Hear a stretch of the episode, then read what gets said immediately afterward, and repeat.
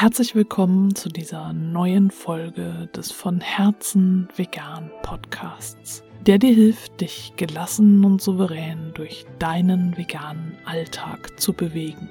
Ich bin Stefanie und diese Folge ist quasi so eine Art Fortsetzung der letzten Folge, in der ich zum einen ein Buch vorgestellt habe und zum anderen darüber gesprochen habe, wie Putzen dabei helfen kann, zu dir selbst zu finden im Sinne von Selbstfürsorge und Achtsamkeit und Meditation.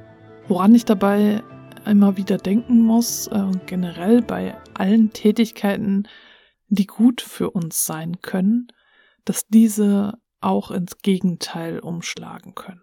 So auch beim Putzen. Und das kann natürlich eine Möglichkeit sein, dass du einfach putzt und bei dir bist beim Putzen.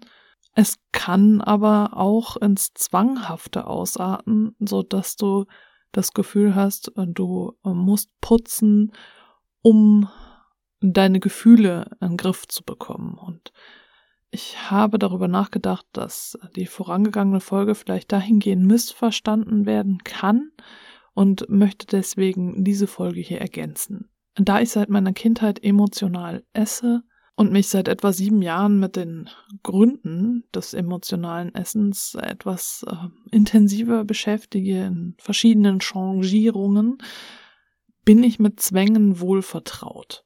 Und beim Essen ist es zum Beispiel so, ähm, dass es ja durchaus sein kann, dass du ein Stück Kuchen genießen kannst, dass du ein Stück Schokolade essen kannst, ohne dass es emotionales Essen bedeuten muss, aber sobald es dazu umschlägt, dass du keine Wahl hast und dieses Stück Schokolade essen musst, sonst verfolgt es dich oder du musst irgendwas anderes dafür essen, dann ist es ein Zwang. Genauso kann das natürlich passieren mit äh, Tätigkeiten wie Putzen, dass du zwanghaft putzt, um Gefühle quasi wegzuputzen, die äh, dich innerlich aufwühlen oder in irgendeiner Art und Weise bedrücken. Oder dass du zwanghaft Sport treibst, um äh, deine Gefühle irgendwie unter Kontrolle zu halten. Hier ist der Punkt immer die Freiwilligkeit. Hast du die Wahl? Kannst du stattdessen auch nicht putzen, nicht essen oder nicht Sport treiben?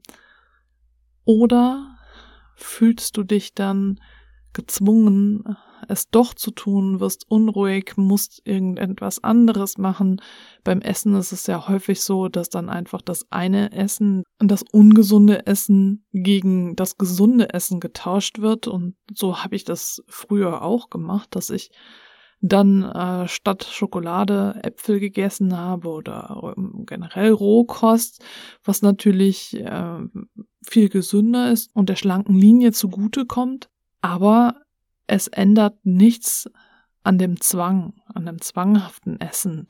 Und es ändert auch nichts an, an den Gründen, an der Ursache, wo das denn jetzt herkommt. Und so ist es meiner Erfahrung nach sehr, sehr wichtig, dass wir da sensibel bleiben äh, mit den Dingen, die uns gut tun. Wie gesagt, es kann uns gut tun, ein tolles Stück Kuchen zu essen, eine leckere Schokolade zu genießen. Es kann uns gut tun, Sport zu treiben, jeden Tag eine Runde joggen zu gehen oder wenn es irgendwann mal wieder möglich ist, schwimmen zu gehen. Und es kann eben auch gut tun, bewusst zu putzen. Also immer wenn die Tätigkeit zum Zwang wird und du nicht mehr die Wahl hast, ob du es machen kannst oder nicht, äh, dann ist es gefährlich. Und dann ist es wichtig, dass du dir dessen bewusst wirst und da schaust, was ist die Ursache? Was lässt dich jetzt zwanghaft handeln? Ich bin da auch immer noch mittendrin, also ich habe da kein Patentrezept. ich kann dir nur sagen, wenn du wie ich äh, emotionale Esserin bist, äh, bist du bei Maria Sanchez sehr gut aufgehoben. Die kann ich da wärmstens empfehlen. Sehnsucht und Hunger ist ihre Webseite. Ich verlinke die auch mal in den Show Notes und alles von ihr kann ich wirklich empfehlen. Doch auch das, was sie macht, geht natürlich nicht ohne Eigenverantwortung.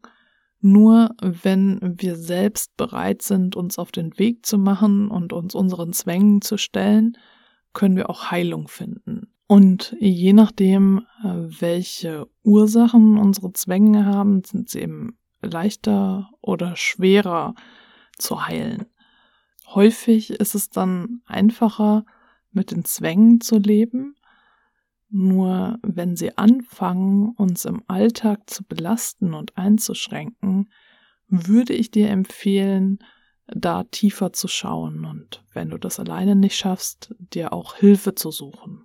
Meiner Erfahrung nach ist es so, wenn du anfängst, für dich zu sorgen und dich um dich selbst zu kümmern, dann wirst du immer sensibler für das, was du wirklich brauchst. Und das ist definitiv kein linearer Weg, sondern es geht auf und ab, vor, zurück, du drehst Pirouetten, Schleifen, was auch immer, du verhedderst dich auch mal, du fällst. Das kann alles vorkommen. Und mein Weg jetzt die letzten sieben Jahre war definitiv genauso. Also trotzdem kann ich merken, dass ich immer sensibler für meine eigenen Bedürfnisse werde und immer besser rausfinden kann, was ich gerade brauche. Und das ist definitiv etwas, eine Fähigkeit, die dir hilft, gelassen im Alltag zu sein. Und natürlich gibt es immer wieder Momente, in denen ich alles in Frage stelle und an allem zweifle.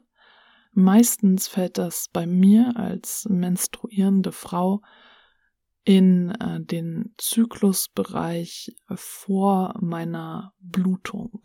Das wäre dann, wenn du den Zyklus in Jahreszeiten einteilst, der Herbst und der Winter auch. Ähm, Winter ist dann, wenn die Blutung stattfindet und ein bisschen davor und ein bisschen danach. Und das sind für mich die Zeiten, in denen ich weiß, dass da verstärkt Zweifel in mir hochkommen. Wenn mir das bewusst ist, dass ich mich gerade in dieser Zeit befinde, dann kann ich damit auch leichter umgehen. Es ist für mich ein stetes Kennenlernen meiner selbst. Denn ich bin so aufgewachsen, dass ich einer bestimmten Norm entsprechen sollte und ich denke, viele von uns wurden vor allem durch die Schule, durch unser Bildungssystem in gewisse Richtungen gezwängt, dass ihnen gesagt wurde, dass sie so und so zu sein haben. Und dass es nicht darum ging, dass sie irgendwie ihre individuellen Bedürfnisse erforschen können und erfühlen können auch, sondern dass es nur darum ging, bestimmten Leistungsansprüchen zu genügen. An dieses ähm, Mitgefühl mit mir selbst. Das Herausfinden, was für Bedürfnisse ich überhaupt habe. Das ist etwas, was ich jetzt wirklich erst in den letzten sieben Jahren lernen durfte. Und ja, die vorangegangenen Jahrzehnte habe ich das eben nicht gemacht. Und deswegen ist es für mich auch ein teilweise recht steiniger Weg und dauert einfach seine Zeit. Und ich bin immer noch unterwegs und ich, wie gesagt, ich weiß gar nicht, ob ich jemals ankommen werde, aber ich weiß zumindest, dass es immer leichter wird und ja, auch wenn es zwischendurch Rückfälle gibt oder ich einfach das Gefühl habe, dieser Berg versperrt mir die Sicht und eigentlich ist dahinter alles wunderschön, nur ich sehe halt die ganze Zeit nur auf diesen Berg und kann das Wunderschöne überhaupt nicht sehen. Deswegen möchte ich dich mit dieser Folge bitten, gut auf dich zu achten und auszubalancieren, was du wirklich brauchst. dich selbst gut zu beobachten, wann etwas ins Zwanghafte abdriftet und dich selbst mitfühlend zu behandeln. Liebevolle Güte nennt das Ajahn Brahm, den habe ich ja schon öfter hier zitiert, du kennst ihn dann schon. also liebevolle Güte dir selbst gegenüber.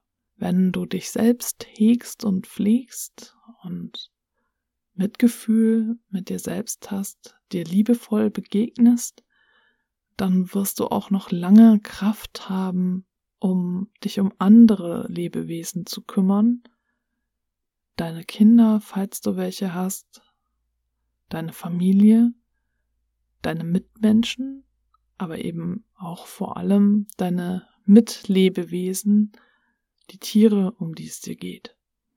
Und wie immer geht es darum, geh deinen Weg in deinem Tempo.